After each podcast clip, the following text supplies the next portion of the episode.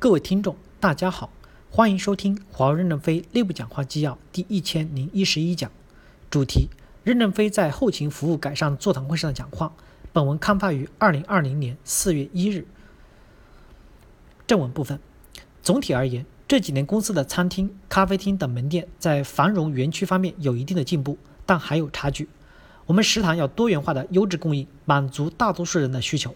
咖啡厅作为一种补充，给误餐者有任意时间补餐的机会，给一些员工适当放松一下的高尚空间，以及为小型会议做适当灵活的高端服务，这都是公司软环境改善的进步，走得不错。但是不错与很好之间还是有差距的，要瞄准未来，从各方面来改进，让园区的生活更加的丰富多彩。国内带头做好几个榜样，海外要高于国内标准，因为他们收入高，适当的铺上台布，插上鲜花，在座的民兵都是我们国内服务的榜样。今天我想听听大家的意见，看看管理中还有什么问题，并通过和你们的座谈，将提升海外生活质量的观点传递到海外去。一伙食供应、夜宵、健康活动的目的是保障员工的身体健康，要对应员工的需求提供多样化的选择，团结一切可以团结的力量，共同奋斗打胜仗。第一，伙食供应、体育健身、夜宵是公司对员工的关爱，在员工充分的同时保障身体健康，所以要对要对应员工的需求。餐饮是自由开放的体系，不要搞成标准化，应该做的多样化，让员工有选择。我们要解决优质优价、充分竞争。坚持对供应商的末位淘汰，夜宵不是福利，是为了让大家吃好，解决肚子饿的问题。夜宵形式多种，满足不同类型的员工需求。我知道现在还有一部分加班的员工不去领夜宵，夜宵需要更加的多丰富多彩、多元化。如果大家都抢着买你的，你就成功了。你们应该吸引这些人吃夜宵，他们的身体健康要保障，把餐食送到账号里，体现关爱。第二。要满足特定人群对伙食、咖啡厅的简餐及夜宵的需求，大家要创造一个软环境，让大家感受优雅。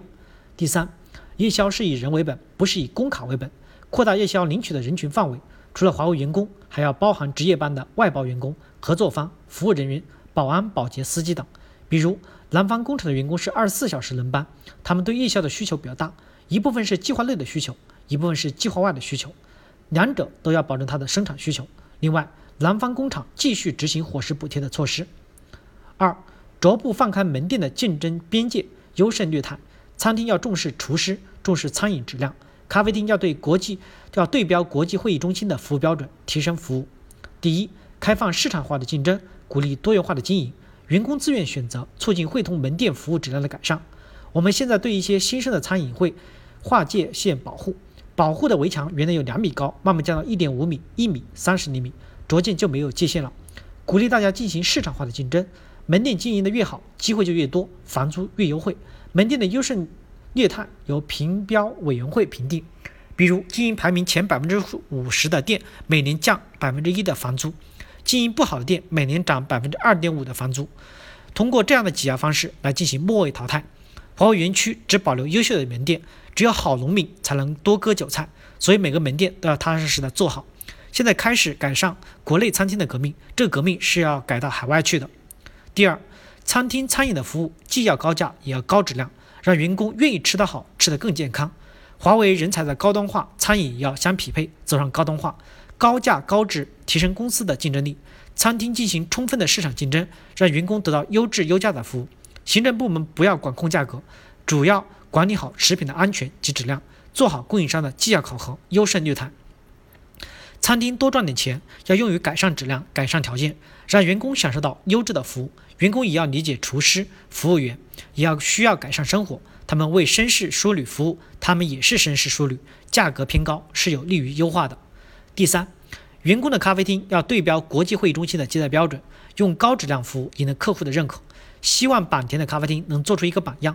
私营的老板们要带头学习日本清洁工的认真，搞得认真干净。桌上的桌布。摆上鲜花，提高咖啡厅的品味。微笑服务，国际会议中心的服微笑卡做得很好。谁服务好，就别上一张微笑的徽章，卡上刻上他的名字。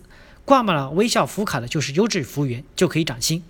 私营门店也可以学习这样的方式。期待你们有好的服务，那时我们我去你们那里喝咖啡。三，改善员工的工作和生活环境。把坂田的优质服务带向海外，而且海外的标准要高于坂田，越艰苦的地区标准要越高。奋斗的目的是什么？过幸福生活。公司一直倡导在思想上艰苦奋斗，没有说要在生活上艰苦。